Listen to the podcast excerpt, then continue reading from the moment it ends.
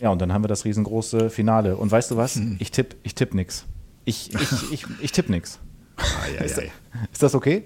Ja, Musst du wissen. Wobei, wobei doch, lass mich, lass mich nochmal überlegen. Lass mich noch mal überlegen. Ich habe jetzt tatsächlich mir keinen Tipp vorher aufgeschrieben und eigentlich müsste ich Spiele.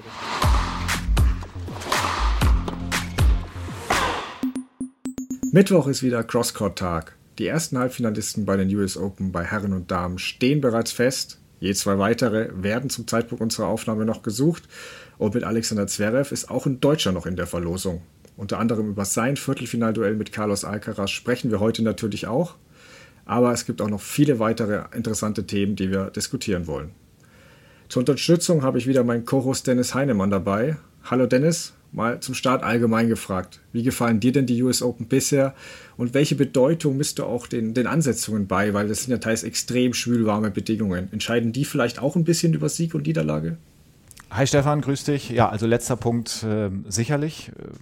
Das ist für die Spieler natürlich in erster Linie das Allerwichtigste, für uns aber ja als Zuschauer auch nicht ganz unwichtig. Ich bin ganz ehrlich, ähm, Night Session, zweites Match, wenn es hier nachts um drei ist, ist ehrlicherweise auch, auch schwierig. Also ich würde mir manche Dinge wirklich gerne angucken, aber mir fallen da teilweise dann auch wirklich die Augen zu. Ich, das ist schwer mitten in der Nacht und ich glaube, da geht es äh, manchen anderen vielleicht hier in Deutschland ganz genauso. Aber rein spielerisch natürlich, klar. Also äh, die Ansetzung, es ist, es ist unfassbar warm. Ich habe das in der ersten Woche, in der ich ja noch mehr kommentiert habe, äh, schon öfter gesagt oder gesehen, dass die Aussichten für Woche zwei so waren, dass es richtig heiß werden soll. Und dann frage ich mich tatsächlich schon auch, ähm, man hört ja immer mal wieder, dass gewisse Spieler da auch äh, ja so, so, so gewisse Einflüsse auch haben und vielleicht eher die Session oder die Session bekommen. Das würde mich mal interessieren, wie das wirklich im Detail abläuft. Ähm, ja, spielt auf jeden Fall mit rein, aber allgemeiner Eindruck, US Open ist natürlich wieder so richtig schön amerikanisch. Ne? Ich glaube, denen vor Ort wird das da sehr gut gefallen. Ich finde es super, dass wir viele neue Gesichter da irgendwie mit dabei haben. Ich finde, das tut dem Sport einfach total gut. Also ich denke da an Peyton Stearns, ich denke da an Ben Shelton, ich denke da an Matteo Arnaldi, Dominik Stricker. Kommen wir heute noch ein bisschen zu im Laufe der Folge. Aber insgesamt macht das bis auf den Zeitverzug schon natürlich wieder richtig viel Spaß, das zu verfolgen. Ja, sehe ich ähnlich. Also es gab auch schon einige interessante Matchups oder stehen noch bevor. Ähm, ich fühle mich lediglich ein bisschen um Schwiontek gegen Goff betrogen, das hätte ich gerne gesehen, aber ansonsten haben wir, glaube ich, viele gute Partien schon gesehen. Meist auf Plätzen, die nicht der Archer Ash sind. also da, wenn, wenn man nicht gerade Fan von irgendeinem großen Superstar ist, wo man weiß, okay, der spielt eh auf dem Center Court, kann ich da jedem nur empfehlen, in der ersten Woche von einem Grand Slam nicht unbedingt Center Court Tickets zu kaufen, weil das sind dann doch meist die einseitigsten Partien. Ja. Wobei es natürlich auch in Woche 2 passieren kann. Also gestern war ja auch wieder bis auf Shelton Tiafo, war der Rest doch sehr einseitig. Äh, gut, von Fritz habe ich ehrlicherweise nicht viel mehr erwartet. Ähm, daher fand ich es auch richtig, das in die Day-Session zu setzen, weil ja, in Big Matches taucht er ja dann auch doch oft ab. Ähm, Ostapenko nehme ich, wie schon erwähnt, etwas übel, dass sie das Traumduell Schwiontek Goff verhindert hat, um dann danach äh, die Performance hinzulegen gegen Goff, die wir gesehen haben. Also 36 leichte Fehler bei 35 eigenen Punktgewinn insgesamt ist macht schwierig, ein Tennismatch zu gewinnen. Äh, ja, eine Legende bleibt sie dennoch, als sie auf der PK danach dann gefragt wurde, ob sie gemerkt hat, dass sich Goffs Level im Vergleich zu ihrem letzten Duell gesteigert hat hat sie nach einer 0 zu 6, 2 zu 6 Niederlage tatsächlich gesagt, wenn ich ehrlich bin, habe ich ein wenig mehr von ihr erwartet. Gut. äh, und zu den Ansetzungen noch, ähm, ja, also es fällt schon auf, dass sie auch ein bisschen ihren US-Leuten helfen wollen, gefühlt, weil Vondroshova hatte zum Beispiel im Achtelfinale das Match nach Zverev Dimitrov nach Mitternacht beendet. Und äh, Stearns, du hast angesprochen, die Viertelfinalgegnerin, hatte zwar auch ein späteres Match, aber war deutlich, deutlich früher fertig. Und dann wurde das nächste, das Direktduell, dann direkt mal um 11 Uhr morgens angesetzt. Und Vondrushova wirkte dann nicht nur am Schlagarm gehandicapt, die war auch so wirklich fertig, hat sie auch selbst gesagt, äh, mit der Umstellung und alles. Und dann war auch schon, ja, Ostapenko gegen Schwiontek, das war ja auch das letzte Partie Night Session. Goff gegen Wozniacki war dagegen Day Session. Und dann wurde Goff gegen äh, Ostapenko zur Überraschung vieler plötzlich, plötzlich am Tag angesetzt. Erstes Duell. Und da, du hast den Einfluss erwähnt, heißt es auch, dass Goff sich das gewünscht haben soll, weil alle davon ausgegangen sind, dass Ostapenko unter der Hitze schon mehr leidet. Ähm, und das Dach wurde auch komischerweise nicht so ausgefahren, damit der Platz im Schatten liegt. Das wurde dann bei Djokovic gegen Fritz gemacht, was mich ja. auch ein bisschen verwunderte, weil Djokovic wie ich vor allem dann große Probleme hat, wenn er direkt der Sonneneinstrahlung ausgesetzt ist. Also da haben sie Fritz auch nicht geholfen, aber gut, so wie der gespielt hat, da hätten sie auch eine künstliche Sonne einen Meter über dem Kopf von Djokovic platzieren können, das hätte auch nicht geholfen. Ähm, aber dann lass uns doch die wichtigsten Namen mal durchgehen. Fangen wir diesmal mit Alexander Zverev an. Erste Runde war stark, hatten wir letzte Folge schon. Zweite Runde gegen Altmaier fand ich beide eher so, naja, ähm, gegen Dimitrov hat mich Zverev wieder beeindruckt, vor allem wie er dann auch den Tiebreak im zweiten Satz gezogen hat. Da war er einfach der coolere, bis Dimitrov dann eingebrochen ist. Und jetzt, dann kam das, das Match gegen Sinner. Er selbst hat danach gesagt, ich denke, ich kann sagen, ich bin zurück, ich bin wieder da. Gefühlt ging es schon auch in die Richtung, als er jetzt äh, bei der French Open im Halbfinale äh, angekommen war, dann aber von Ruth vorgeführt wurde. Siehst du das diesmal also trotzdem schon anders? Also wie hast du das Match gegen Sinner gesehen? Ist es für dich richtungsweisend auch für die Zukunft oder folgt der wahre Test jetzt erst gegen Alcaraz? Na, richtungsweisend schon. So, also, du, also das, der, der ultimative Test kann ja dann nur gegen Alcaraz sein. Du willst dich mit dem Besten der Welt messen. Das ist er momentan, muss man eigentlich so sagen. Ähm, Trotzdem total richtungsweisend, weil Sinner natürlich jemand ist, der jetzt gut gespielt hat bei dem Turnier, der da oben natürlich auch mit dabei ist und das sind die Leute, gegen die er sich durchsetzen muss. Ich finde, man kann das jetzt, dieses Match, ähm, aus verschiedenen äh, Perspektiven betrachten. Wir können darüber nachdenken, was ist körperlich gewesen. Ich meine, vier Stunden 41, ich habe nochmal nachgeguckt äh, in einem Grand Slam Achtelfinale. Also da spielt er ja nicht mal eben so. Das heißt, körperlich ist er schon wieder da. Und äh, ich, ich, hatte es in vergangenen Folgen auch hier und da mal erwähnt. Es gibt ja die ein oder andere Dokumentation über ihn. Ähm, zum Beispiel auch bei Sky gab es da vor einiger Zeit mal was. Und was man vielleicht nach außen hin nicht immer so auf dem Schirm hat oder vielleicht ihm auch nicht immer so zutraut. Ich glaube schon, wenn, wenn man da so die Einblicke mal bekommt und, und, und auch was andere so sagen, dass der sehr viel auch körperlich arbeitet, also sehr viel auch im Gym ist. Und äh, das brauchst du natürlich, um dann solche Matches ähm, zu gewinnen. Also nur mal die körperliche Geschichte nach der Verletzung und Fuß ist, denke ich mal, auch soweit alles in Ordnung. Ich glaube, das ist alles erstmal gut. Das passt zu seiner Aussage, er ist wieder da. Spielerisch äh, hab, fand ich gut, habe ich auch noch mal in die Stats geguckt. Äh, 70 Prozent erste Aufschläge in dem Match von Zverev, sehr guter Wert. Ähm, Sinner hat in dem ganzen Match aber auch eine ganze Menge Unforced Errors gemacht, wenn wir es wirklich mal, wenn wir ganz unten einen Strich drunter ziehen. Ähm, trotzdem spielerisch eine gute Leistung von, von Zverev. Und dann hast du vielleicht noch die dritte Seite, äh, diese emotionale Ebene. Also körperlich, spielerisch und emotional, so will ich das mal aufdröseln. Ähm, weil das, was er dann da gesagt hat, dass er das genau ja, für solche Momente tut, um dann da sich hinterher hinzustellen und, und sagen zu können, ja, ich, das ist das, was ich eigentlich machen will, dafür arbeite ich. Ähm, das ist ja das, was ihm dann auch diesen Push gibt. Also wenn er da jetzt das nach über viereinhalb Stunden verliert, ist das natürlich ein riesengroßer Unterschied, ist ja klar. Ja, und jetzt kommt natürlich nochmal ein ganz großer anderer Brocken. Aber für den Moment war das doch einfach ein sehr, sehr gutes Match von ihm. Ja, also das Wichtigste finde ich auch erstmal, dass sich der Sieg für Zverev richtungsweisend anfühlt, weil es Tennis ist so viel Selbstvertrauen, ja, fast alles. Und ähm, er kann auf viele stolz sein. Also kämpferisch war eine überragende Leistung gegen Sinner. Spielerisch fand ich es für die Bedingungen und ihre körperlichen Probleme auch erstaunlich gutes Niveau. Ähm, mich hat bei Zverev der Aufschlag hast du angesprochen, aber vor allem auch sein Netzspiel beeindruckt. Das war auch richtig gut. Und wie er sich eben im fünften Satz präsentierte, nachdem er ja im vierten Satz wirklich durchwirkte. Also wie er da von Anfang an präsent war, sich den entscheidenden Vorteil holte, das, das fand ich stark und hat ein bisschen tatsächlich erinnert, wie, ja, wie es die ganz Großen über viele Jahre zeigen.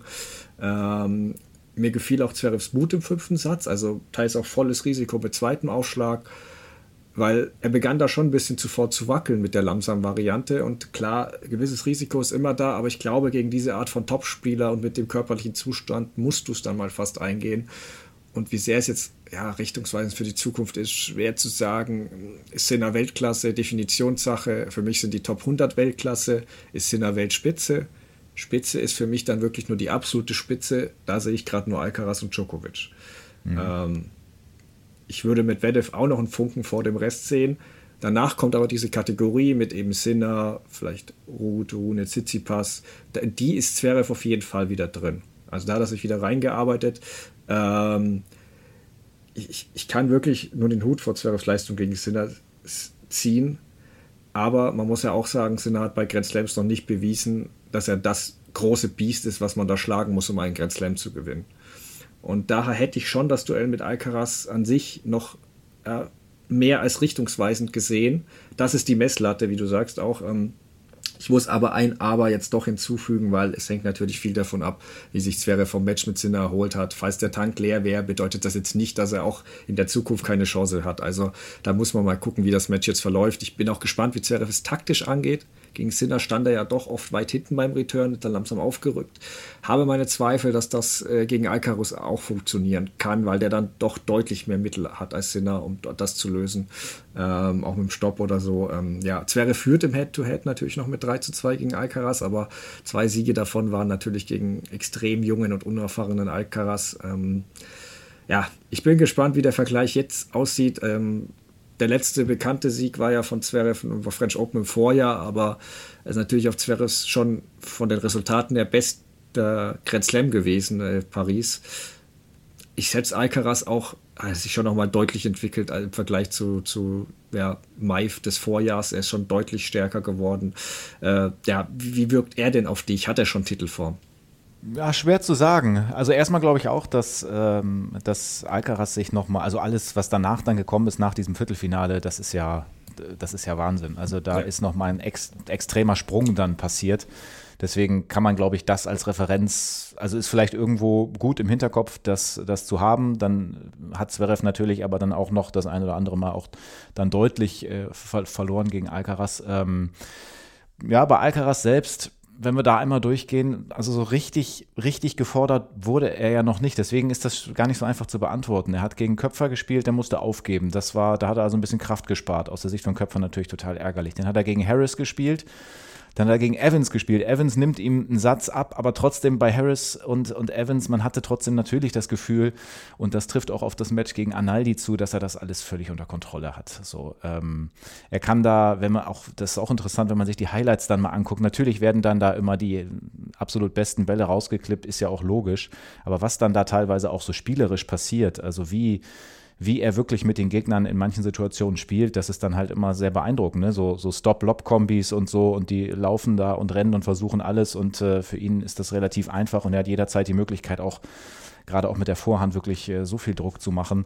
Das heißt, ähm, ich kann es noch gar nicht so richtig sagen zu diesem Zeitpunkt. Er spielt das natürlich, er ist überall der Favorit gewesen in den Matches, äh, gewinnt die auch souverän und äh, wird jetzt auch keine riesengroße Angst vor Zverev haben. Aber es ist, wenn wir uns die Matches zuvor angucken, es ist dann eine neue Situation auch für ihn, weil da muss er natürlich schon auch ein bisschen was draufpacken, weil wenn Zverev so spielt wie zuletzt und wenn er sich einigermaßen erholt hat, dann wird das zumindest kein Spaziergang für Alcaraz. Ich glaube, das können wir sagen.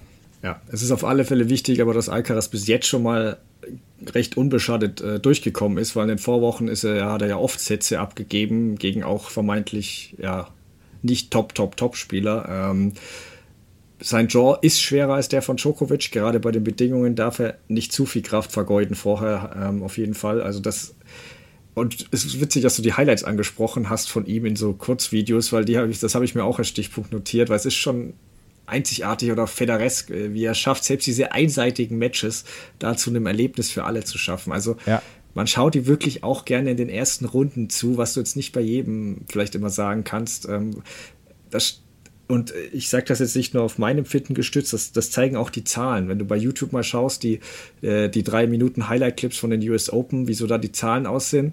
Also einmal ist Djokovic ganz vor, das war das Match gegen Cere, wo er eben zwei Sätze zurückgelegen war Gut, die Erklärung, warum Leute das Match so sehr interessierte, wo er zwischendurch am Verlieren wirkte, das überlasse ich jetzt anderen, aber es folgte danach auf jeden Fall dreimal Alcaraz mit Abstand zum Rest, obwohl die Partien einseitig waren. Ja. Die einseitigen Djokovic-Siege liegen auf Platz 9 und 14. Was Alcaraz, also nicht auch was Djokovic macht in dem Alter, ist eigentlich ja nicht minder beeindruckend. Aber es ist eben mehr so ja, effiziente Maschine im, mit, mit super intelligentem Spiel. Und Alcaraz hat natürlich dieses Neue an sich und diese Kombination, die er vereint, die gab es einfach so nie. Also er kann dir, wie du sagst, in einem einzigen Ballwechsel, da kann dir den, den himmlischen Touch von Federer, diese unfassbare Speed von Djokovic und dann auch die fast absurde Power von Nadal, die kann er dir alle in einem Ballwechsel zeigen. Und dann gibt wirklich, da gibt es halt wirklich Ballwechsel, die ich, ich habe die auch dann sofort bei WhatsApp schon Leuten geschickt, was ich sonst selten mache, aber das sind Dinge, die siehst du da und dein Mund bleibt offen stehen. Ähm, Und bei ihm ist es halt auch null, weil er künstlich Show erzeugen will. Er ist einfach so. Also in der spanischen Radioshow ähm, El Laguero hieß, heißt die, äh, er hat sein Coach Ferrero auch eine nette Anekdote erzählt, wie er dem damals 16-jährigen Alcaraz mal in einem Match einen Stoppball verboten hat, weil der Schlag bei ihm unberechenbar war. Und äh, ja, nur es hat zwei Punkte gedauert. Zwei Punkte. Dann hat Alcaraz erneut zum Stopp angesetzt und ihn perfekt hinter das Netz gelegt. Hat danach Ferrero angeschaut, gelacht und sich entschuldigt. Sorry, ich konnte einfach nicht anders. Und das ist halt auch Alcaraz. Ähm, ja, der will das, ne? Der will ja, dieses spielerische Element damit er, drin haben. Er, ja. er braucht das, glaube ich, auch. Er braucht den Spaß. Wenn er zu viel Stress macht, sich Stress macht und da unter Druck und dann, dann, dann wirkt er auch, dann, dann ist er angreifbar, dann macht er auch Fehler. Ähm, aber das habe ich, glaube ich, noch nie gesagt, aber ich gehe so weit zu behaupten, dass Alcaraz jetzt sogar bereits der Tick bessere Tennisspieler als Djokovic ist. Er hat einfach noch mehr Möglichkeiten. Aber Djokovic kann das ausgleichen durch seine Erfahrung, seine Reife, Spielverständnis, einfach sein Tennis-EQ. Ähm, und ich traue mich auch noch nicht zu sagen, dass Alcaraz mal 20 Grand Slam-Titel haben wird. Das ist noch viel zu früh. Aber ich glaube schon, dass Alcaraz eines Tages besser ist als alle, was wir bisher gesehen haben, sofern er halbwegs verletzungsfrei bleibt. Und da kommen wir jetzt auch zu dem Turnier zurück, weil er war ja gegen Analdi am Oberschenkel getebt, mhm. hat danach jetzt gesagt, er hat ein bisschen Schmerzen gespürt gehabt, ähm, deswegen es war nur eine Vorsichtsmaßnahme wohl.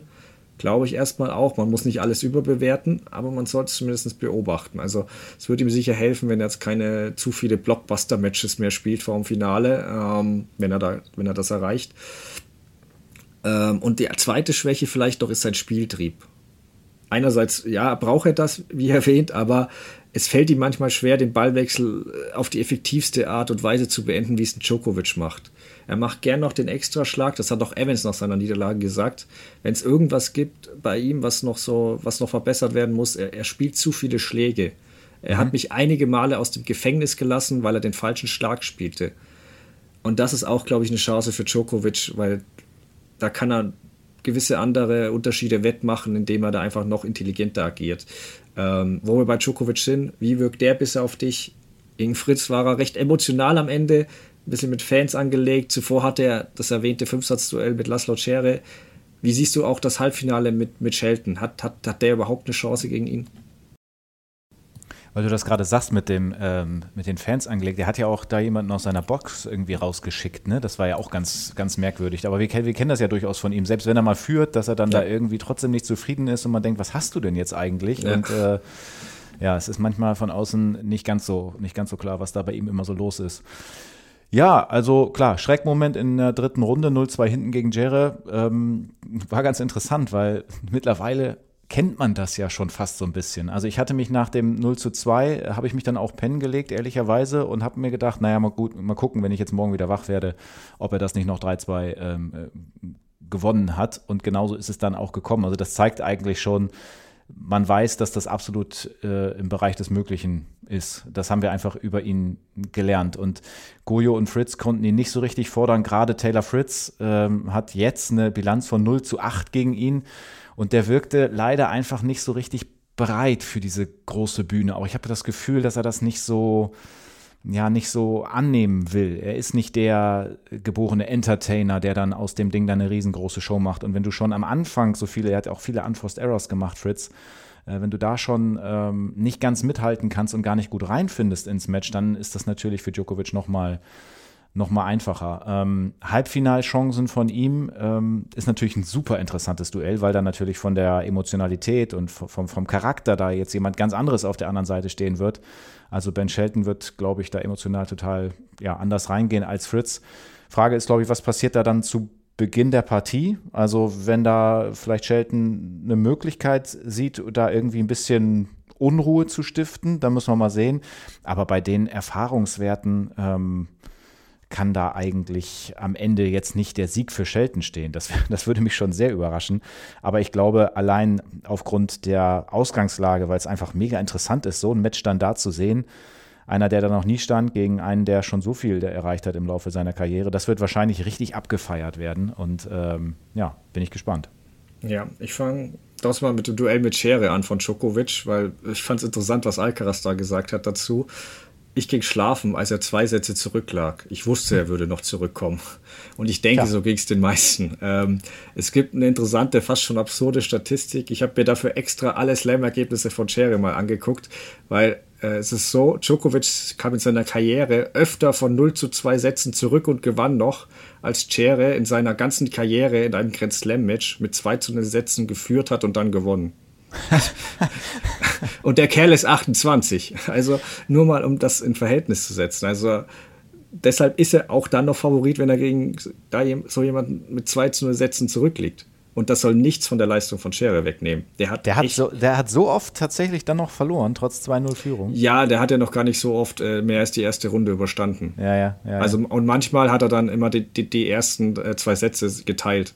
Deswegen, mhm. ähm, es war vor dem Turnier, waren es, glaube ich, fünfmal, wo er es geschafft hat. Jetzt steht er, glaube ich, bei siebenmal. Also etwas weniger als Djokovic äh, zurückkam nach 0 zu 2 Sätzen. Ja. Ähm, naja. Jedenfalls, wie gesagt, Cere hat im ersten Satz gut gespielt. Djokovic hat da im üblichen Schongang versucht, was nicht geklappt hat. Und dann wirkt er im zweiten Satz tatsächlich wieder gestresst. Als ob ihm plötzlich dämmern würde, hey, rein theoretisch kann ich ja hier verlieren. ähm, dann hat er nämlich den zweiten Satz hat er echt schlecht gespielt. Und dann kam das, was wir kennen. Er geht raus, geht vor den Spiegel, hält sich eine Rede.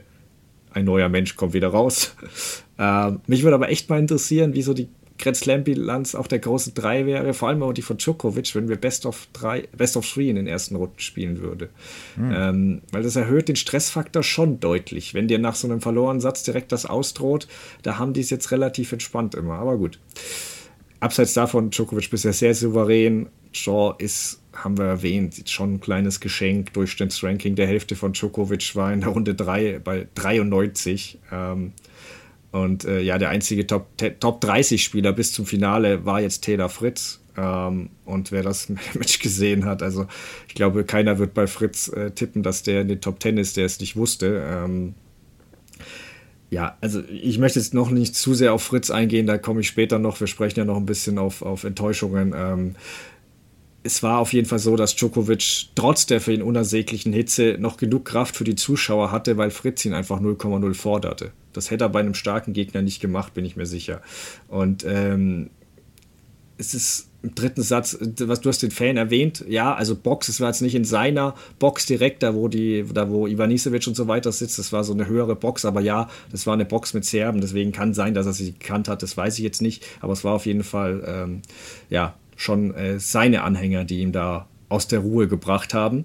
Trotzdem hat er sich dann wieder zusammengerissen am Ende und äh, hat es gezogen ähm, zum Duell mit Shelton. Wie du sagst, Djokovic ist der Haushaare-Favorit. Also, ähm, in meinem Fall, die Temperaturen wieder unangenehm werden, dann traue ich Shelton Satzgewinn eher als Fritz zu, weil ich den auch wie du für frecher halte, auch langfristig für den besseren Spieler. Ähm, aber Shelton hat gegen Tiaf Vo jetzt und auch gegen Paul davor schon mal ein bisschen Nerven gezeigt, als der Sieg näher rückte.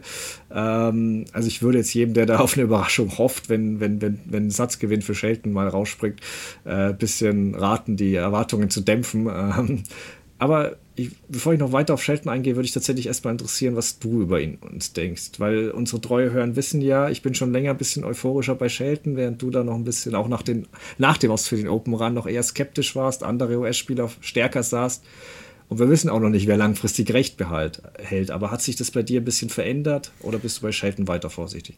Nee, das hat sich schon ein bisschen verändert. Da hast du, glaube ich, schon ein ganz gutes äh, Gespür gehabt, muss ich sagen, weil naja, dass, dass das jetzt eine Eintagsfliege ist, so wie er sich hier so präsentiert. Ich meine, ich, ich habe so das Gefühl, dass er mit jedem Sieg auch das nochmal mehr annimmt, weißt du, dass er das nochmal mehr ja. will und das auch einfach genießt dann da so. Also wirklich so, so von Match zu Match auch ja, quasi nochmal stärker wird. Ich meine, klar, er hat diese unfassbare Aufschlagstärke, die Rekorde, das habt ihr wahrscheinlich mittlerweile alle mitbekommen, dass er da so unfassbar schnell aufgeschlagen hat, zweimal in Folge und so schnell hat kein anderer zuvor bei den US Open serviert.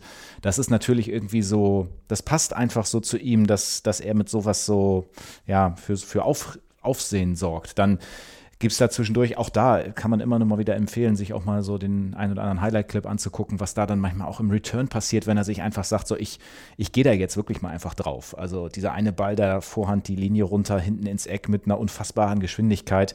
Also das ist ja auch irgendwo so ein geborener Entertainer und diese Kommunikation dann immer mit seiner Familie da in der Box und wie er sich dann da so aufpumpt und das ist ja genau das, was die Amerikaner dann da auch sehen wollen. Das heißt, wenn man das jetzt vergleicht, ich glaube, eigentlich müsste man sagen, Taylor Fritz hatte nichts zu verlieren, weil Taylor Fritz hatte eine sehr negative Bilanz, aber irgendwie glaube ich, dass äh, Ben Shelton noch viel weniger zu verlieren hat, weil der kann natürlich rein theoretisch, wenn man es so sieht, könnte er sich blamieren, wenn er ganz hoch verliert, aber ich glaube, dafür ist er nicht so der, ich, da, er wird keine, keine zu große Ehrfurcht haben. Ich glaube, der geht da positiv rein, will ein bisschen entertainen und äh, das wirklich das Beste draus machen. Und deswegen kann ich mir schon auch vorstellen, dass der, dass er da vielleicht irgendwie zumindest ein bisschen, ja, Unruhe stiften ist vielleicht so die richtige Formulierung, weil das passt eigentlich ja. ganz gut bei ihm, finde ich. Ähm, ja. ja. das ist so, so wie ich Shelton momentan sehe. Also interessant, ja. sehr spannender Mann. Ja, sehe ich ähnlich. Ähm, man muss ja auch dazu sagen, ähm, Fritz ist zum Beispiel seit längerem Top-10-Spieler und ich glaube fünf Jahre älter. Also da erwarte ich dann schon ein bisschen mehr äh, als von Shelton, der zum ersten Mal Djokovic bei einem Grand Slam gegenübersteht. Da haben wir auch gesehen, was dessen Aura mit Alcaraz im ersten Grand Slam-Duell machte. Also da bin ich schon, ja, ihm fehlt noch die Konstanz, muss man sagen. Er hat nach dem Viertelfinale bei den Australian Open jetzt in 18 Turnieren in Folge nicht mehr zwei Matches in Folge gewinnen können aber lag natürlich daran, er ist noch nicht so hoch gesetzt, er hatte auch früh starke Gegner, hat Sandplatz und Rasen quasi neu kennengelernt. Ähm, vor dieser Saison war er ja noch überhaupt nicht in Europa gewesen. Trotzdem, er hat keine Angst vor der großen Bühne, wie du erwähnt hast, eher sogar Spaß daran. Das ist sogar im Tennis eine, oft eine wichtigere Eigenschaft, als den technisch besten Schlag zu besitzen tolle Anlagen, habe ich ja schon öfter gesagt. Ähm, du hast den Aufschlag angesprochen, mit der Linkshänder-Aufschlag ähm, mit bis zu 240 km/h, also Wahnsinn. Dann die starke Vorhand. Ähm, er geht oft sogar auch Risiko mit dem zweiten Aufschlag ein, wie er es auch gegen Tiafoe teilweise gemacht hat. Und ich glaube, das muss er auch gegen Djokovic versuchen. Weil sofern der jetzt nicht völlig neben der Spur ist, weil es ihm zu heiß ist, muss er es riskieren, auch wenn dann massig Doppelfehler vielleicht rauskommen, weil wenn er den zweiten Aufschlag einwirft, er wird er gegen Djokovic kaum einen Punkt machen, wenn der ihn bewegen kann dann, weil Shelton hat bei aller Klasse noch ein paar Baustellen im Spiel. Es waren lange Return, Rückhand, defensive Beinarbeit. Man muss aber dazu sagen, dass er die Rückhand schon wenig, aber vor allem, was du erwähnt hast, den Return, den hat er seit Beginn mhm. des Jahres deutlich verbessert. Ich würde sogar behaupten, der hat in dem halben Jahr den Return mehr verbessert als Tsitsipas in fünf Jahren. Mhm. Ähm, auch sein Netzspiel wird immer besser. Im Mix steht er jetzt mit Taylor Townsend im Halbfinale sogar. Auch eine ideale Kombination, weil er von Townsend auch sicher was lernen kann. Klar hat er mehr Power, aber kaum jemand hat ein besseres Händchen oder bessere Reflexe am Netz als Townsend. Ja. Ähm, und ja, dann äh, kurz noch zum letzten Duell Medvedev-Rublev. Was erwartest du da? Und dann sag gerne auch deine Tipps. Also Rublev, wie immer, irgendwie beeindruckend. Ähm, mal wieder Viertelfinale, aber da finde ich es immer wieder interessant, ähm, wie sehr das manchmal dann auch in Zusammenschnitten nach Brechstange tatsächlich auch aussieht. Und für mich ist das dann immer der, der Grund, weswegen es dann doch nicht noch weitergeht. Also es gibt Ballwechsel bei Rublev, die sowieso schon schnell sind und er will sie noch schneller machen. Er geht dann da so hart drauf mit der Vorhand und das ist dann halt nicht so ganz variabel. So und äh, davon ist er aber auch nicht so richtig abzubringen. Das heißt, wenn die Bälle kommen und wenn diese Power dann da ist, dann ist das natürlich schwer, was dagegen zu machen. Ich saß in Paris ganz nah dran am, Tra äh, am Trainingscourt. Das ist, das ist irre, was da passiert mhm. an Geschwindigkeit. Ähm, aber trotzdem, ja, es ist so ein bisschen ja auch so der Typ Viertelfinale, haben wir schon öfter gesagt. Und ob das jetzt anders sein wird in, dieser, in diesem Jahr, weiß ich auch nicht. Medvedev äh, hatte ich ja vorher, das ist ja das Viertel, wo ich eigentlich äh, Hurkacz durchgetippt hatte. Das ist ja dann nichts geworden. Ähm, Medvedev habe ich gedacht, naja, irgendwie momentan sehe ich den nicht ganz so stark wie vielleicht sonst. Und dann vergisst man aber auch, Mensch, der hat damals diese riesengroße Chance von von Novak Djokovic da vereitelt, als der nach dem äh, Grand Slam greifen konnte. Und äh, das heißt, der hat das schon mal geholt, der weiß, wie das alles ist. Und trotzdem habe ich den nicht so ganz, und das ist vielleicht auch ein Fehler. Vielleicht sollte man da, vielleicht muss man, darf man die auch nicht so, so, so tief ranken, aber das ist halt irgendwie einfach so ein, einfach so ein Gefühl. Also ich glaube, was sollte ich noch sagen, Tipps, ne? Ich glaube mhm. äh, trotzdem, dass sich Medvedev hier durchsetzen wird in dem Duell gegen Rublev. Ja, also es ist natürlich ein besonderes Duell. Rublev ist sogar der Pate von Medvedevs Tochter. Beide mhm. kennen sich ewig. Rublev hat mal von ihren Duellen erzählt, als sie noch keine zehn Jahre alt waren. Da haben sie wohl ständig Ballwechsel bis zu zehn Minuten gespielt, weil sie nur Lobs gespielt haben, bis einer irgendwann Fehler machte. Dann hat sich einer erstmal vor Freude über den Platz gerollt, der andere geschrien, Schläger geworfen. Es muss wohl nach jedem Punkt drei Minuten gedauert haben, bis sie weiterspielen konnten. Ähm, und aber jetzt auf das Duell äh, geblickt, ist es, Medvedev ist der klare Favorit. Also wir haben ein bisschen habe ich es ja angedeutet. Ich war auch bei Hurkacz, aber äh, Medvedev, ich habe schon erwähnt, der hat uns wieder alle veralbert mit seinen rätselhaften Auftritten vor den US Open. Ähm, was er im Achtelfinale auch nach dem schwachen ersten Satz gegen den Minor gezeigt hat, war echt beeindruckend und würde meiner Meinung nach auch für Rublev reichen. Head-to-Head -head mit 5-2 ist auch deutlich pro Medvedev. Beide, äh, die beiden Grand Slam Viertelfinals, die sie gespielt haben, waren Dreier-Siege für Medvedev. Ähm, und es gibt ja noch äh, Rublevs, ja, du hast mit Viertelfinale, er kommt nicht darüber hinaus angesprochen, der, der, der Fluch, ähnlich wie bei Jessica Begula, ist jetzt Rublevs achtes Viertelfinale. Bisher hat er noch keins gewonnen. Ich sehe da auch Medvedev vorn. Wie, wie sind dann sonst so, also im Halbfinale? Wie sind dann aber deine restlichen Tipps dann noch? Wer, wer siegt im Halbfinale? Wer gewinnt das Turnier? Naja, also wenn wir in der Hälfte mal bleiben, ähm, Alcaraz glaube ich äh, schon, dass er sich durchsetzen wird gegen Zverev und wenn es dann so soll, sein sollte, dass Alcaraz gegen Medvedev äh, kommt, dann gehe ich da auch auf Alcaraz, keine riesengroße Überraschung. Djokovic gewinnt gegen Shelton, ja und dann haben wir das riesengroße Finale. Und weißt du was? Hm. Ich tippe ich tipp nix. Ich, ich, ich, ich tippe nix. Ah, ja, ist, ist das okay? Ja, Musst du wissen. Wobei, wobei doch, lass mich, lass mich nochmal überlegen. Lass mich noch mal überlegen. Ich habe jetzt tatsächlich mir keinen Tipp vorher aufgeschrieben und eigentlich müsste ich spielerisch dann doch, müsste ich eigentlich mit Alcaraz gehen. Aber ich habe letztes Mal auch schon gedacht und im Wimbledon hat das dann nicht gepackt. Ich habe gedacht, der Joker will sich da noch das eine oder andere einsammeln. Ähm, ich gehe auf Novak Djokovic. Okay. Ja, also bei Alcaraz Zverev finde ich halt ein bisschen schon schwierig, weil wir nicht genau wissen, wie gut sich Zverev vom Sinner-Match erholt.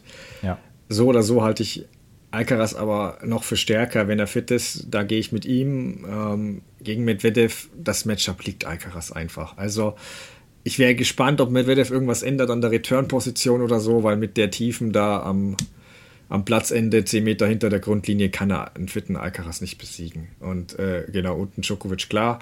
Dann hätten wir das Traumfinale, wenn Alcaraz zuvor nicht zu viele Kräfte gelassen hat. Der Körper hält, würde ich sogar mit ihm gehen, aber es ist halt aufgrund der stärkeren Gegner ein klein wenig unsicherer als der Finaleinzug von Djokovic, der ja auch bereits schon im Halbfinale steht. Und ich habe ihn im Bracket äh, vor dem Turnier deswegen als Sieger getippt, weil er einfach den leichteren Draw hat. Da, da bleibe ich jetzt einfach dabei. Aber es ist wirklich 50-50. Also ich, boah, ich hoffe wirklich auf das Finale. Kommen wir kurz noch zu den positiven Überraschungen des Turniers. Shelton haben wir bereits angesprochen, aber die US Open sind ja neben Shelton auch noch das Turnier meiner anderen Jungs. Äh, ich habe ja auch noch Jack Draper und Dominik Stricker äh, als meine Aufsteiger getippt. Ähm, Abrechnung folgte am Ende des Jahres. Ähm, aber es haben auch Matteo Arnaldi, den hast du schon erwähnt, und auch Arthur Fies beeindruckt, finde ich. Du hast einige von ihnen äh, kommentiert schon. Wie ist denn dein Eindruck? Ja, Abrechnung erfolgt am Ende des Jahres. Das, da bin ich ja mal gespannt. Ich glaube, das geht ein bisschen mehr momentan so in deine Richtung, aber gucken wir mal. Den Draper überlasse ich übrigens dir gleich in der Analyse. Ich kann ein bisschen ja. was zu den anderen sagen, weil äh, die habe ich kommentiert, Draper nicht, aber ich habe Stricker, Analdi und Fies kommentiert. Fange ich mal mit Stricker an. Ich bin mir gar nicht mehr ganz so sicher. Letzte Woche, als wir aufgenommen haben, war das vor oder nach dem Tsitsipas-Match? Ich, ich, weiß es tatsächlich nicht mehr ganz davor. genau. Wir haben davor, davor aufgenommen, ne? ja. ja. Das heißt, ähm, ja gut, das ist natürlich jetzt auch schon wieder ein paar Tage her, aber ich glaube, ähm, was man allgemein einfach zu ihm sagen kann. Natürlich ein unglaublich tolles äh, Ergebnis bei ihm. Er wird, glaube ich, immer ein bisschen belächelt aufgrund seines Aussehens. Er sieht jetzt nicht so aus wie ein richtig erwachsener Mann, sage ich mal, wenn man ihm so ins Gesicht guckt. Äh, ich habe es im Chat auch immer wieder mitgelesen. Da wird sich immer viel darüber ausgetauscht, dass er vielleicht einen minimalen Bauchansatz hat oder irgendwie was. Aber wenn man das wirklich nur mal spielerisch betrachtet, äh, das, ist, das ist schon echt gut. Er sagt selbst, er hat einen unfassbar guten Aufschlag. Das kann ich bestätigen. Die Vorhand ist gut. Äh, er hat einen sehr guten Touch, er hat ein gutes Gefühl vorne am Netz auch, spielt gute Volleys. Ähm, und, und das finde ich entscheidend eigentlich, sonst nimmst du auch nicht jemanden wie Tsitsipas raus. Ähm, der hat eine gewisse Coolness. Der wäre ja in der Qualifikation schon fast rausgeflogen, musste da im Match-Tiebreak bei 9-9 abbrechen äh, und dann eine Stunde pausieren oder anderthalb und kam dann wieder und hat das dann noch gepackt. Also der hat mich schon insgesamt hier ähm, überzeugt. Analdi hat mich auch mega überzeugt. Das äh, Match habe ich nämlich äh, kommentiert gegen Fies. Zurückhaltender Typ, ähm, der spielerisch aber einiges äh, dargeboten hat, hat in diesem Jahr schon drei Challenger-Events äh, geholt. Ich fand den mental sehr, sehr gut, weil er hat oft Situationen gemeistert gegen Fies, in denen er bei eigenem Aufschlag 0,30 hatte, 15,30 hatte und er hat es immer und immer wieder geschafft, äh, gegen einen anrennenden Fies, der ja nun wirklich viel Power hat, ähm, das Ganze zu verteidigen. Er hat eine sehr gute Übersicht auf dem Court, das ich, ist mir auch aufgefallen. Der trifft also in so hektischen Situationen eigentlich ganz gute Entscheidungen, finde ich. Ähm, das ist ja einer, von dem man noch nicht so wahnsinnig viel äh, gehört hat. Ich glaube, das ändert sich momentan und äh, zu guter Letzt noch fies. Ähm, der wurde natürlich jetzt durch diese Niederlage so ein ganz bisschen in den Schatten gestellt äh, von Analdi, weil der hatte ja sich in diesem Jahr schon ins Rampenlicht so gespielt und man hat gedacht, mal gucken, was jetzt geht vielleicht bei den äh, US Open und das wäre eigentlich auch noch so ein neues Gesicht, weil ich am Anfang hier von den neuen Gesichtern gesprochen habe. Ähm, der hat ja in Lyon überragend gespielt dieses Jahr, in Hamburg gut gespielt. Einziges Ding, was ich mir hier noch aufgeschrieben habe zu ihm, ist äh, Schlagauswahl, weil der hat natürlich ja. die Power, der hat extrem viel Kraft äh, in der Vorhand, der ist sehr athletisch für sein noch so junges Alter, aber in den wichtigen Situationen ist das manchmal noch nicht ganz so der richtige Schlag im richtigen, richtigen Augenblick. Ja, das sehe ich bei dem auch so. Und kurz zu unserem privaten du Duell, da kann ich dir Mut machen, ähm, weil Jack Draper natürlich jetzt endlich andeutet oder zeigt, was ich in ihm sehe. Aber er hat ja das ganze Jahr kaum gespielt vor so vielen Verletzungen. Deswegen ist, ist er im Ranking deutlich zurückgefallen trotzdem. Mhm. Ähm, also mal schauen. Ähm, ja, genau. Ich gehe dann ein bisschen auf meine Jungs, beziehungsweise vor allem Draper noch kurz ein, den du, äh, genau wie du gesagt hast, äh, noch nicht kommentiert hast. Ähm, also wie erwähnt, Draper konnte dem Jahr kaum zwei Matches in Folge verletzungsfrei überstehen. Insofern waren jetzt vier bei den US Open ein großer Erfolg. Wenngleich ihm dann gegen Rublev schon ein bisschen die Puste ausgegangen war, weil er einfach, ja, das, das war er nicht mehr gewohnt, da hat ein bisschen dann die Fitness gefehlt. Ähm, auch er kommt über einen tollen Aufschlag und die sehr starke Vorhand, ähm, ist vielleicht sogar ein bisschen kompletter noch als Shelton. Äh, Rückhand ist auf jeden Fall besser momentan. Problem von Draper als neben der fehlenden Matchhärte äh, ist jetzt auch seine Beinarbeit. Also da hat er schon noch Luft nach oben. Auch das Netzspiel ist noch ein bisschen Work in Brokers. Ähm, genau, Stricker hast du schon gesagt. Ich gucke ihn gern zu. Ich sehe ihn aktuell schon eine Stufe drunter unter Shelton und Draper. Und ja, du hast es auch schon erwähnt, also Aufschlag ist sehr stark, Vorhand auch. Und ich finde die Kombination mit Dieter Kindelmann als Trainer auch vielversprechend. Mhm. Ähm, und genau, ja, cooler Typ ist Stricker auch, dass wie er da Whitney Houston-Song mitgetrellert hat, äh, Match gegen Tsitsipas, also ausservieren sollte. So eine Lockerheit würde ich mir mal von Tsitsipas wünschen. Und wo wir bei dem schon sind, ähm, er, Sinner, Ruth und Fritz haben als Top-10-Spieler ja alle das Viertelfinale verpasst. Was sagst du zu ihnen? Wie würdest du vielleicht auch die Grand Slam-Wahrscheinlichkeit des Quartetts einordnen? Wem traust du da am meisten zu? Ja, ist ganz interessant, weil ich äh, so eine ähnliche Umfrage ähm, gemacht habe äh, im, mhm. im, Kommentar. Es gibt ja dieses Umfragetool, mhm. ähm, also wenn man da irgendwie, wenn sich da im Chat was ergibt, dann könnte, und das irgendwie heißt, ja, können wir eigentlich mal abstimmen, dann kann ich das kurz weitergeben an die Regie, dann wird eine Umfrage eingestellt und äh, sowas ähnliches habe ich da gemacht. Ähm, wer holt als erstes den Grand Slam-Titel? Ich weiß jetzt nicht mehr, ob es genau die Namen gewesen sind, aber das ist jetzt vielleicht keine riesengroße Überraschung. Sinner hat das ganze Ding dann da im, in diesem Chat auf jeden jeden Fall für sich entschieden. Ähm, der braucht halt einfach mal so eine konstant gute Phase, finde ich, in dem oder in der auch mal der Körper dann einfach hält. Das war ja immer so das, ne? Wenn man mal geguckt hat, wie oft der schon ja. irgendwie aufgeben musste und so. Wenn das, wenn sich das nicht stabilisiert, finde ich das schwierig. Äh, viele Experten sagen ja auch, die ganzen Anlagen und so hat er. Deswegen hat mich das auch nicht verwundert, dass er da bei dieser Umfrage ganz vorne war. Tsitsipas war ja schon mal sehr dicht dran, muss man sagen. Also der hat ja schon Grand Slam-Finals gespielt. In Paris sogar mal 2-0 geführt gegen, gegen Djokovic. Äh, trotzdem würde ich den hinter Sinner sehen, weil es irgendwie auch, ich weiß nicht, es ist auch der Auftritt gegen, gegen Stricker, er hatte ja schon längst alles, längst alles im Griff. Der hat ja schon Break vorgehabt im vierten. Der musste das ja eigentlich nach Hause bringen. Ähm, Kaspar Rüth hast du letztes Mal selbst gesagt, äh, schwanken, das war sehr, sehr witzig übrigens mit Runde 2, Finale, Runde 2, Finale und so weiter. Äh, trotzdem muss man natürlich aufpassen, was man sagt. Ne? Nachher ist er wieder im Finale und irgendwann packt er das dann auch mal. Ähm, und bei Taylor Fritz, dem, bei dem fehlt mir irgendwie so ein bisschen das gewisse Etwas, weil wir schon über die spielerische Komponente zum Beispiel gesprochen haben bei, bei Alcaraz oder so. Wenn du nur einen Aufschlag hast, sage ich mal, muss man vorsichtig sein, klar, aber und, und dann die gute Vorhand, äh, die Geschwindigkeit, ähm, dann ist das gut. Aber ob das dann, wenn ohne dieses gewisse Extra, ob das dann für ganz vorne reicht, das weiß ich eben nicht. Ja, also ich stimme erstmal den Leuten im Chat zu. Ähm, auch wenn ich weiß, ich bin bei Sinner manchmal ein bisschen kritisch, wie er auf PKs seine Niederlagen analysiert. Aber ja, es würde mich schon sehr wundern, wenn seine Karriere ohne Grand Slams endet. Ähm, das kann ich bei den anderen drei ehrlicherweise nicht sagen. Ähm, ich sehe sogar Rüd einen Tick wahrscheinlicher als Tsitsipas momentan, weil mhm. ich ihm bei den French Open es zutrauen würde, wenn Nadal weg ist, wenn vielleicht Djokovic aufgehört hat. Ich weiß jetzt nicht, ob Alcaraz dann jedes Jahr gewinnt. Ähm, ich halte es bei Tsitsipas schon möglich. Aber wenn ich jetzt mich festlegen würde, ich hätte eine leichte Tendenz zu Nein, ehrlicherweise. Bei Fritz halte ich es für ausgeschlossen. Also ich fange auch mit dem kurz an, weil ich kurz ein bisschen auf die Spieler eingehe. Ähm, natürlich ist Djokovic die ultimative Challenge. Ich habe wirklich nicht erwartet, dass er den besiegt oder so. Auch wenn Djokovic, fand ich, nicht am Limit gespielt hat. Aber was Fritz da bot, fand ich schon schockierend teilweise. Also Boris Becker hat es ja im Kommentar bei Sportdeutschland auch gesagt. Also Fritz wirkte völlig überfordert, teilweise ähm, bei einem 18-Jährigen okay, aber das jetzt Fritz achtes komplettes Grand Slam-Jahr, hat ATP-Finals gespielt. Er hat schon öfter gegen Djokovic gespielt und dann so ein lethargischer Auftritt.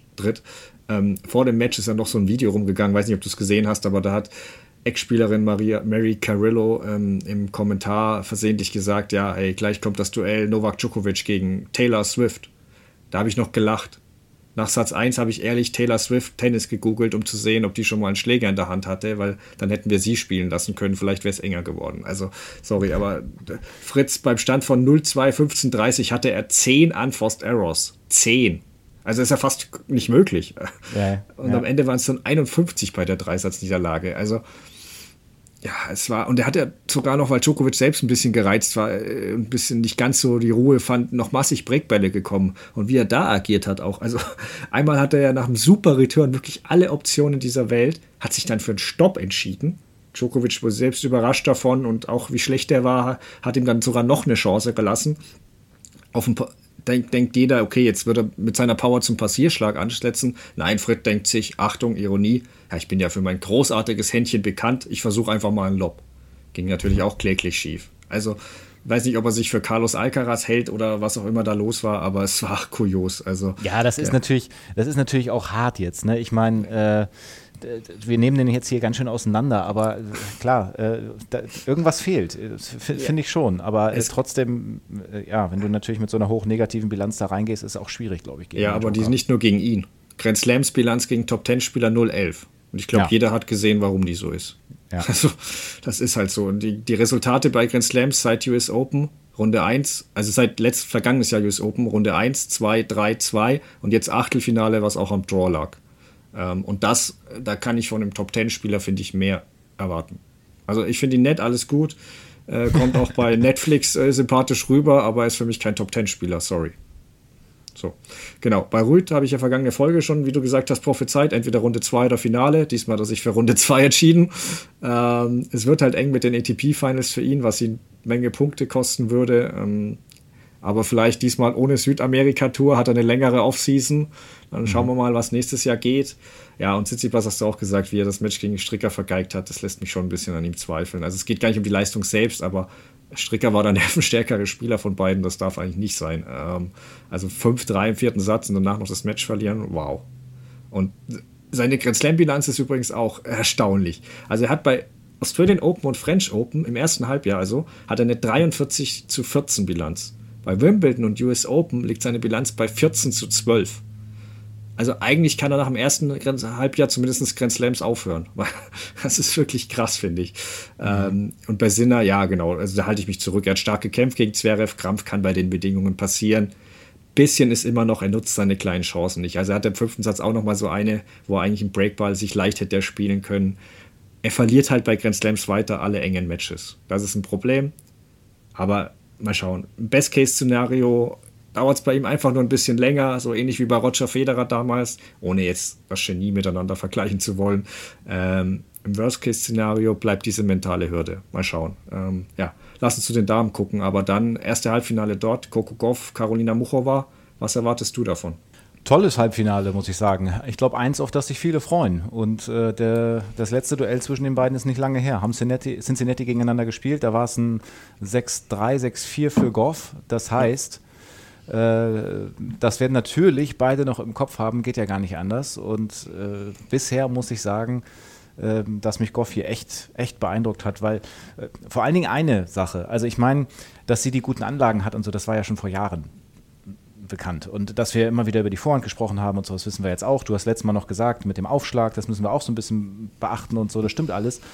Aber ich finde es einfach toll, dass sie so mittlerweile auch bei in dieser ganz großen, auf dieser ganz großen Bühne ähm, diese Rolle auch so natürlich annehmen kann und sich dann auch so pushen kann und so, so, so freuen. Also ich glaube, sie, sie, er, sie erstarrt da überhaupt nicht, obwohl sie noch so jung ist und, und hat, spürt diesen Druck vielleicht mittlerweile anders, kann den vielleicht ummünzen in, in noch mehr Support, noch mehr Power.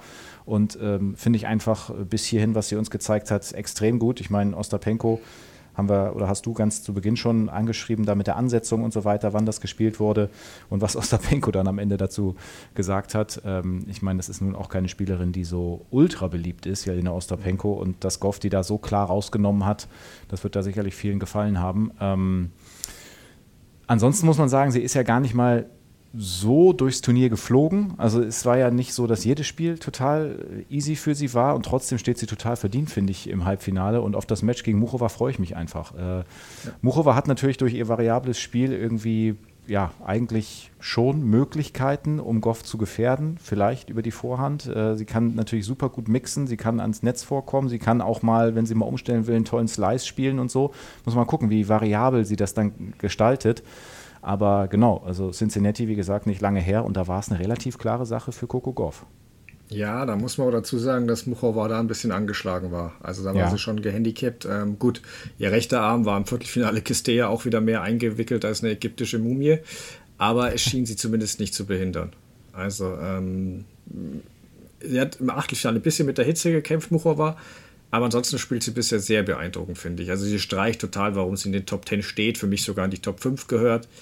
Und ja, ich bin auch sehr gespannt auf dieses Match. Ähm, Goff, äh, also Ostapenko hat Goff natürlich einen riesen Gefallen getan, indem sie Schwiontek rausgenommen hat. Da glaube ich trotz des Sieges weiterhin, dass das Matchup für Goff nicht ideal ist, äh, solange sie das Vorhandproblem nicht gelöst kriegt. Es ist besser geworden, sicher. Es tritt immer wieder mal auf, aber sie kann dann sich wieder davon erholen aber es ist trotzdem immer noch die Seite, die zuerst wackelt bei ihr. Und ähm, sie hat in ihren ersten, wie du angesprochen hast, sie ist nicht gerade glatt durchgefegt. Sie hat in vier Partien, den ersten vier, dreimal einen Satz abgeben müssen, ehe Ostapenko sich jetzt selbst erledigt hat. Es ist schon ein bisschen, wirkt ein bisschen nach dem Motto von ihrem Coach Brett Gilbert, Winning Ugly. Und daran ist gar nichts verkehrt, eher eine Warnung für die Konkurrenz, äh, wenn sie selbst so durchkommt. Ähm, apropos Brett Gilbert, ich weiß nicht, ob du es gehört hast, als Goff über dessen Marotten gesprochen hat. Das war auch sensationell. Also er isst wohl ständig auch Süßigkeiten von einer bestimmten Marke und bietet Goff alle fünf Minuten welche an. Diese nimmt die dann immer, isst sie aber nicht.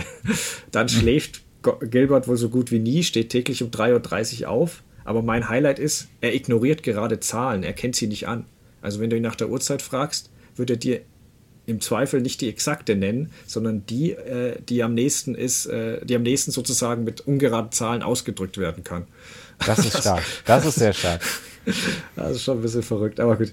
Äh, gegen Wozniacki ist ja auch schon gewesen, dass er mal, dass sie das Gegenteil von der Anweisung von ihm befolgt hat, also umgesetzt hat. Und ja, sie hat auch mal klar gemacht, dass ihr das Gequassel ein bisschen zu viel ist. Ich bin gespannt, wie lange die Kombination hält. Aber aktuell läuft es natürlich sehr gut und er hat ihr auf jeden Fall im mentalen Bereich ein bisschen geholfen.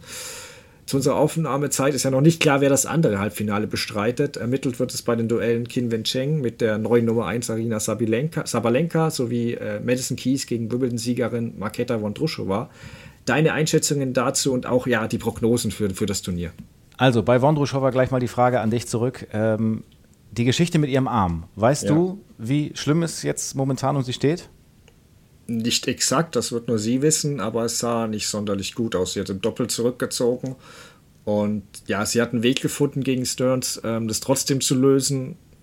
Ich, also, es wird schwierig, dann mit einem Grand Slam zu gewinnen, das sage ich zumindest mhm. mal. Ja. Ähm, ich, ich muss ja sagen, wenn ich an unsere letzte Folge denke, da hatte ich ja auch gesagt, irgendwie und da werde ich ihr vielleicht gar nicht so ganz gerecht, hatte ich sie nicht so total auf dem Zettel. Ähm, bis zu dieser Situation oder bis zu dem, wo wir jetzt halt sind mit dem, Problem, mit dem problematischen Arm und so, ist das natürlich wieder einfach gut gewesen von ihr, was sie äh, gespielt hat. Aber auch Madison Keys überraschend gut für mich, weil äh, die, die Vorbereitung in Montreal und Cincinnati war jetzt nicht so wirklich gut bei Madison Keys. Zwischen den beiden gibt es übrigens kein direktes Duell. Ja. Ähm, aber so wie das jetzt gelaufen ist, auch wenn man nicht so richtig weiß, ne, was ist mit dem Arm von Wondruschowa, ich würde hier auf äh, Madison Keys tippen, ehrlich gesagt. Und wenn ich auf das andere Viertelfinale gucke, Sabalenka hast du schon angesprochen gerade, neue Nummer 1, bedeutet ihr bestimmt eine ganze Menge, hat ein sehr, sehr gutes Jahr gespielt, äh, Australian Open gewonnen, Roland Garros Halbfinale, Wimbledon auch Halbfinale, jetzt hier auch wieder im Viertelfinale. Also es läuft einfach sehr, sehr gut ähm, für sie. Ich hatte Kasatkina übrigens kommentiert und habe da gewusst, okay, die kommt auf Sabalenka und habe schon gesagt im Kommentar, naja, ob das so, wie das wohl so wird für Kasatkina gegen Sabalenka, wenn sie da nicht so die Power reinbringen kann ja. über den zweiten Aufschlag und so weiter. Und letztendlich äh, fährt dann äh, Sabalenka ja auch einmal voll drüber. Ähm, äh, also fand ich irgendwie, konnte man vorwegsehen, dass das schwierig wird für Kasatkina. Ja, und dann haben wir Zheng, über die habe ich ja schon, ich glaube, letztes Jahr Roland Garros schon öfter was äh, mal fallen lassen. Die hatte mir da mal gut gefallen gegen äh, Schwiontek. Schwiontek, ja. Genau, ähm, das ist nämlich eine, die auch mit einem guten Aufschlag reinkommt. Die ist relativ groß, die hat dann äh, eine gute Power, finde ich, auch in ihrem Spiel. Ähm, jetzt muss man natürlich sagen, dass Jabeur, ja, war ja von Anfang an ein bisschen schwieriges äh, Turnier für sie. Also Zheng hat ja 2-0 gegen äh, Jabeur gewonnen. Aber trotzdem, äh, toller Erfolg auch für sie, muss man schon sagen. Trotzdem würde ich sagen, Sabalenka setzt sich durch und das heißt, da in dem Halbfinale sehe ich Kies gegen Sabalenka. Mhm. Also ich fange mit Kies mal an, die in Sachen Slam Viertelfinals mit zehn äh, Teilnahmen sogar die erfahrenste ist. Ähm, jetzt nach dem Aus von Ostapenko ist sie für mich die unberechenbarste ein Twitter-User und ja, ich nenne es weiter Twitter, fühlt sich bei ihr ein bisschen an eine normale Sonnenfinsternis, die etwa zweimal pro Jahr auftritt und maximal sieben Minuten 30, glaube ich, dauert, erinnert.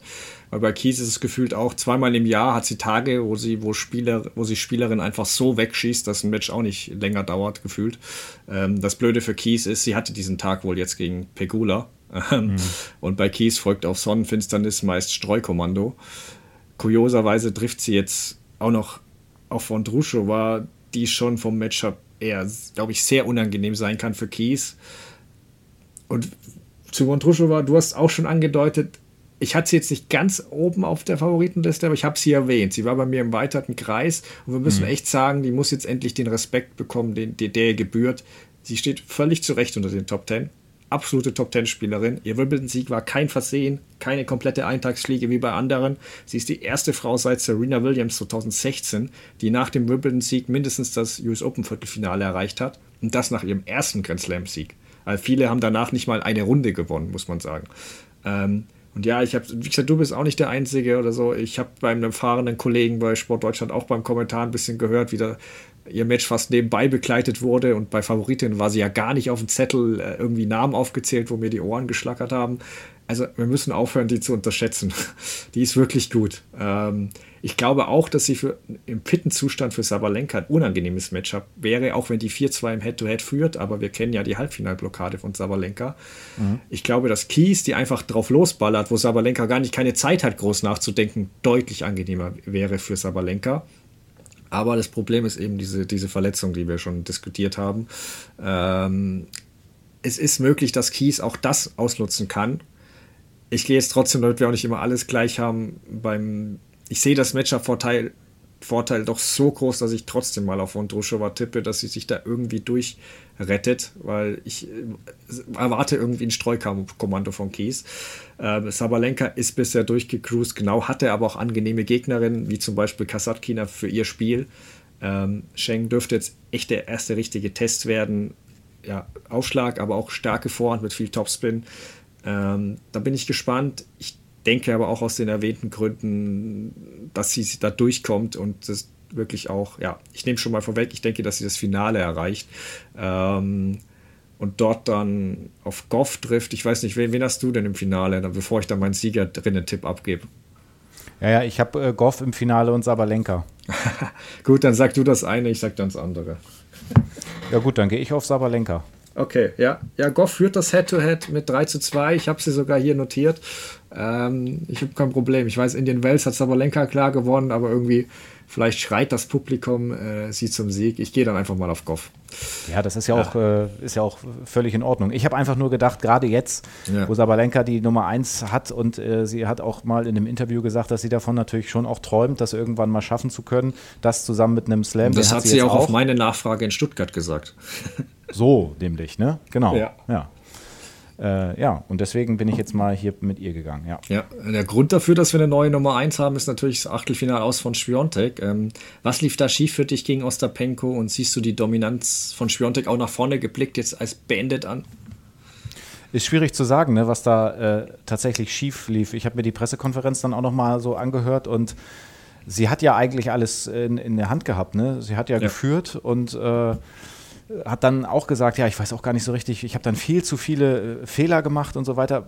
Gut, jetzt kann man natürlich sagen, äh, ist ein schwieriges Matchup. Sie hatte vorher auch noch nicht gewonnen. Sie stand klar negativ mit 0-3, glaube ich, jetzt 0-4. Korrigiere ja. mich, wenn es richtig ja. ist, äh, wenn es falsch ist, ja. Ähm, aber genau, sie konnte sich das selbst irgendwie auch gar nicht so richtig erklären. Dann hat sie noch gesagt, dass die äh, Hardcore-Saison sie natürlich nicht zufriedenstellt in diesem Jahr. Vielleicht müssen wir aber auch sagen, weil wenn wir einige Monate zurückgehen und diese Superphase da nochmal betrachten, Anfang 2022, da lief vielleicht ja auch einfach ein bisschen zu viel rein, so dass man so wirklich denkt, okay, äh, oder die, die Nachfolgenden, die waren einfach noch nicht ganz so da, wie sie jetzt da sind. Weißt du, so eine, zum Beispiel so eine, so eine, so eine Coco Goff, die vielleicht auch hier und da noch ein bisschen gebraucht hat, und, um jetzt erst wirklich da zu sein. Oder eine Sabalenka, die sich Stück für Stück irgendwie immer weiter nach vorne geschoben hat. Oder eine Ribakina und äh, ja, es ist äh, diese, diese totale Dominanz ist nicht mehr ganz so da. Aber ob ich jetzt dafür eine spielerische Erklärung habe, da, muss ich, da muss ich passen, weil das ist letztendlich entscheidet sie es. Die Möglichkeiten hat sie, äh, gerade mit der Vorhand das Spiel zu steuern, weil sie kann verschiedene Dinge damit machen. Sie kann äh, einen super guten Spin spielen. Ähm, sie hat vielleicht jetzt nicht so die ganz, die, so die Wucht von einer Ostapenko, ähm, aber trotzdem äh, hat sie natürlich eigentlich die spielerischen Möglichkeiten, um sowas trotzdem zu gewinnen. Ja, kurios ist ja, dass Schwiontek sich vergangenes Jahr so vehement über diese äh, anderen Bälle als die Herren beschwert hat, damit dann ja. die US Open gewonnen hat, trotzdem stark daran beteiligt war, dass es jetzt, dass sie jetzt mit den gleichen Bällen spielen und damit jetzt im Achtelfinale rausfliegt. Ja. Äh, es haben sich jetzt auch einige, wie Von Druschowa, äh, über diese Bälle beschwert. Sie sagt auch, dass sie deswegen die Verletzung hat, weil die so schwer sind. Jetzt wird wieder danach darüber nachgedacht, die äh, zurückzuwechseln. Ähm, aber Ball hin oder her, äh, Matchup mit, Ostapenko ist maximal ungünstig für sie. Äh, du hast angesprochen, 0 zu 4. Die letzte Niederlage, bevor Schwiontek Nummer 1 wurde, war ja auch gegen Ostapenko. Also da hat sich jetzt sozusagen ein Kreis geschlossen. Ähm, und ja, es war schon erstaunlich. Also Schwiontek souverän im ersten Satz, hat Ostapenko auch noch mehr Fehler angeboten. Die ist Ostapenko ist aber dann beim Aufschlag von Schwiontek, besonders beim zweiten, noch aggressiver draufgegangen und hat da ist der Stressgewühl bei Schwiontek, glaube ich, angewachsen. Und das ist so eine Sache, womit sie nicht immer gut umgeht. Ähm, ich fand es auch ein bisschen enttäuschend, wie einseitig der dritte Satz dann verlief. Also es war ein bisschen Rückfall in alte Muster oder zumindest in, zu den ersten Monaten des Jahres, als sie meistens glatt gewonnen hat, aber wenn nicht immer glatt verloren. Ähm, also die letzten fünf Aufschlagspiele hat sie alle verloren. Und, äh, es war jetzt auch nicht die allergrößte Gegenwehr, die ich da gesehen habe. Ähm, ja, also ein bisschen, sie hat jetzt auch so einen Instagram-Post abgesetzt. Es klingt schon ein bisschen heraus, dass sie auch ein bisschen diesen Druck gespürt hat, weil sie wusste, sie muss also Sabalenka sozusagen äh, besiegen oder halt weiterkommen als sie, um die Nummer 1 ähm, zu verteidigen. Und sie hat auch gespielt, als würde sie etwas verteidigen. Ja. Und das war so ein bisschen, bisschen Problem, was sie, glaube ich, zusätzlich unter Struss gestresst gesetzt hat. Ähm, und sie kommt halt in Matches nicht so gut klar, wenn sie nicht die Kontrolle hat und ein wenig das Chaos auch regiert. Und das ist bei keiner mehr der Fall als bei Ostapenko. Aber auch sonst, das sind ja vor allem Spielerinnen, die ja Probleme machen, wo sie ein bisschen die Kontrolle äh, verliert, weil die so viel Power haben. Und den Rest schießt sie eigentlich alles vom Court. Was es für die Zukunft bedeutet. Ich meine, Fakt ist, die Lücke zum Rest ist deutlich kleiner als vergangenes Jahr. Zum großen Teil, wie du auch sagst, sehe ich auch so, liegt daran, dass einige schon aufgeholt haben. Sie wirkt auch ein wenig angreifbar, aber weil sie sich irgendwie, ja, ich glaube, nach den ganzen Niederlagen fühlt sie sich auch angreifbar. Ähm, ich halte sie ehrlicherweise trotzdem immer noch für die beste Spielerin der Welt. So paradox es klingen mag, fällt sie für mich dennoch verdient auf Platz 2 zurück. Sabalenka ist die würdige Nummer 1, weil sie bei den Grand Slams in dem Jahr einfach die beste Leistung gebracht hat. Und ja, du hast vor, mal aufgezählt, sie hat überall das Halbfinale mindestens erreicht. Dennoch ist es schon noch so, wenn Schwiontek in einem Draw bei einem Turnier auftaucht, was nicht auf Rasen stattfindet, glaube ich doch, dass mein erster Blick auf ihren Namen fällt und ihren Weg, äh, bevor ich die Turniersiegerin tippe. Das kann ich jetzt bei Onchabeur und Jessica Pegula ehrlicherweise nicht ganz sagen. Beide wieder vom Viertelfinale raus. Wachsen bei dir die Zweifel, dass das bei denen mit einem Grand Slam-Sieg noch klappt? Ja, also sagen wir mal so, Pegula ist ja noch nicht ganz so dicht dran gewesen wie Jabeur. Also bei Pegula Viertelfinale, bestes Ergebnis bei einem Slam. Das heißt, da habe ich noch nie so gedacht, äh, wobei, da muss ich mich ja auch ein bisschen korrigieren. Ne? Ich bin ja auf Pegula gegangen vorher, äh, als ich gefragt worden bin, wer das ganze Turnier denn gewinnt, ähm, habe ich gesagt, äh, Pegula und Djokovic. Ähm, aber trotzdem ist das bei ihr nicht so, finde ich das nicht ganz so besorgniserregend, weil sie jetzt nicht schon öfter irgendwie dann in ganz entscheidenden Situationen an irgendwas gescheitert ist. Ähm, bei Dabeur mache ich mir ein bisschen mehr Sorgen, weil, naja, wir wissen halt, ähm, ich hatte das schon mal erzählt, mit äh, was ich da in der Breakpoint-Doku da gesehen habe, mit diesem äh, Hintergrund, mit diesem Wallpaper auf ihrem Handy, dass sie unbedingt Wimbledon gewinnen wollte, dann hat sie es nicht gepackt. Dann hat sie nochmal die Möglichkeit, dann hat sie es wieder nicht gepackt. Dann hat sie hier und da irgendwie immer so ein bisschen körperliche Probleme. Ist jetzt auch nicht das erste Mal, dass das so ein bisschen aufgefallen ist. Und ähm, da muss man mal sehen, ob das vielleicht irgendwie ja zu so einem zu so einem mentalen Thema tatsächlich werden kann. Ähm, also da sehe ich die beiden durchaus ein bisschen unterschiedlich. Ja, ich sehe sie auch unterschiedlich, aber ich bin sogar ein bisschen optimistischer bei Chabeur, weil die natürlich im Turnierverlauf auch mit der Krankheit gekämpft hat, muss man einordnend dazu sagen. Dennoch wirkte sie gegen Sheng ja doch ein bisschen überfordert und sah schon so aus, als ob sie diese Niederlage im Wimbledon-Finale noch nicht so ganz verdaut hat.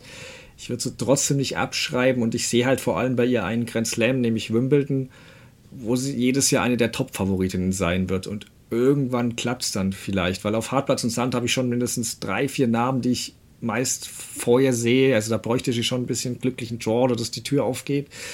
Ich bin bei Pegula, was den Grand Slam-Sieg betrifft, ein bisschen negativer bestimmt. Ich sehe bei ihr zwar weniger Gefahr auf Erstrundenniederlagen, aber ja, so den ganz großen Wurf, weil ich glaube, dass sie da gewisse Limits hat. Also sie hat jetzt auch einen kaum spielbaren Kies, äh, war sie unterlegen.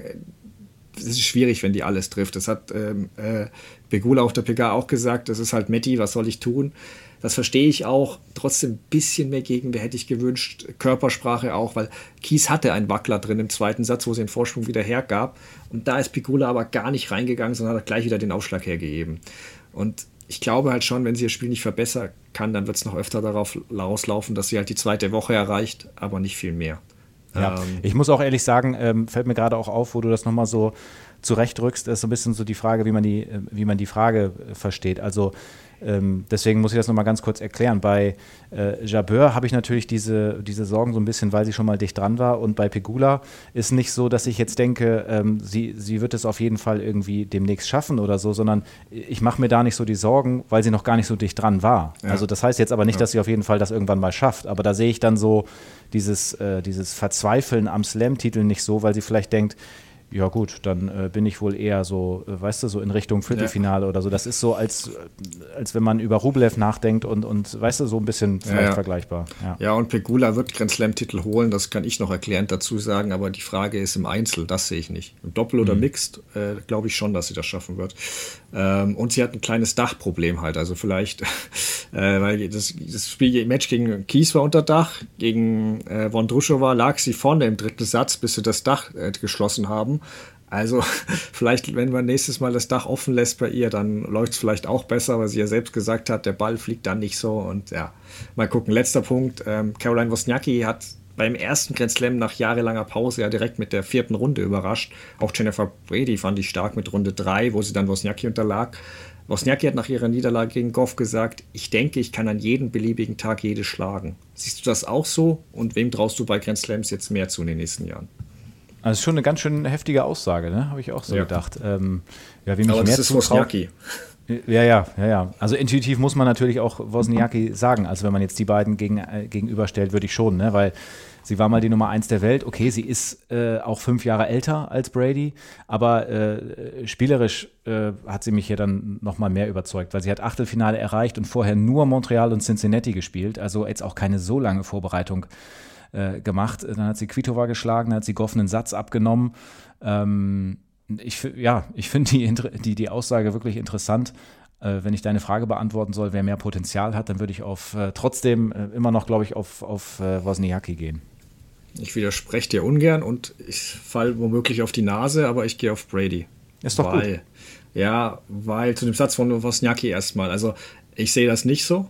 Zumindest wenn sie meint, dass es in ihrer Hand liegt, wenn sie gut spielt, weil für mich kann sie Schwiontek, Sabalenka, Rybakina, Goff, Vondrushova, Muchova, Chabeur, vielleicht auch Pegula nur dann schlagen, wenn die einen schlechten Tag haben.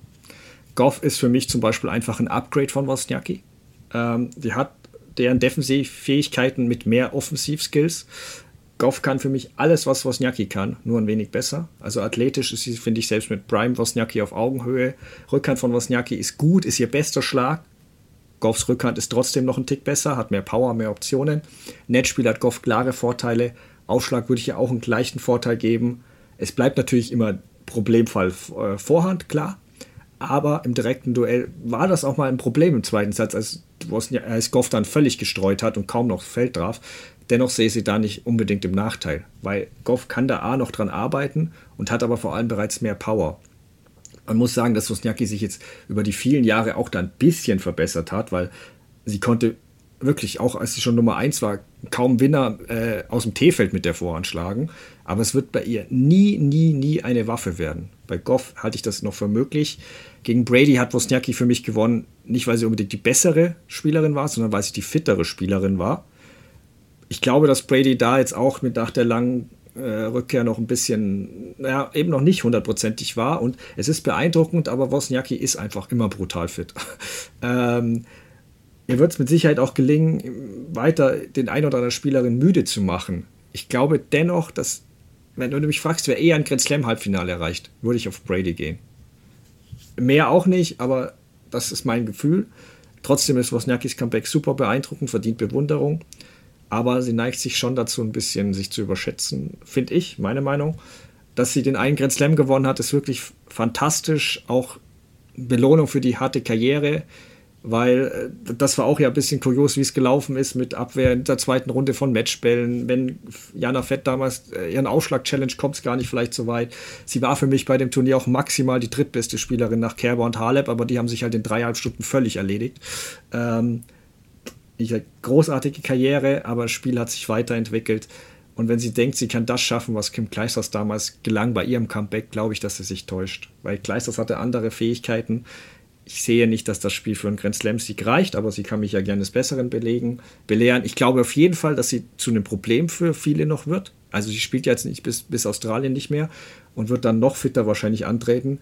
Du willst die nicht in den ersten paar Runden sehen. Ja. Also gerade als gesetzte Spielerin. Das ist so unangenehm. Weil die, die macht keinen Fehler und die rennt links, rechts, links, rechts. Das macht, genau. Aber ich glaube trotzdem, zweite Woche Viertelfinale, da ist dann Schluss. Dann ist sie irgendwann mit ihren Fähigkeiten am Limit. Genau. Aber mal sehen, für heute war es das. Wenn es euch gefallen hat, bewertet uns gerne bei Spotify oder iTunes. Dennis und ich melden uns dann bereits nächsten Montag, also am Tag nach dem Herrenfinale wieder. Bis dahin wünsche ich euch und uns eine tolle Matches und bis dann. Bis dann, macht's gut. Ciao, ciao.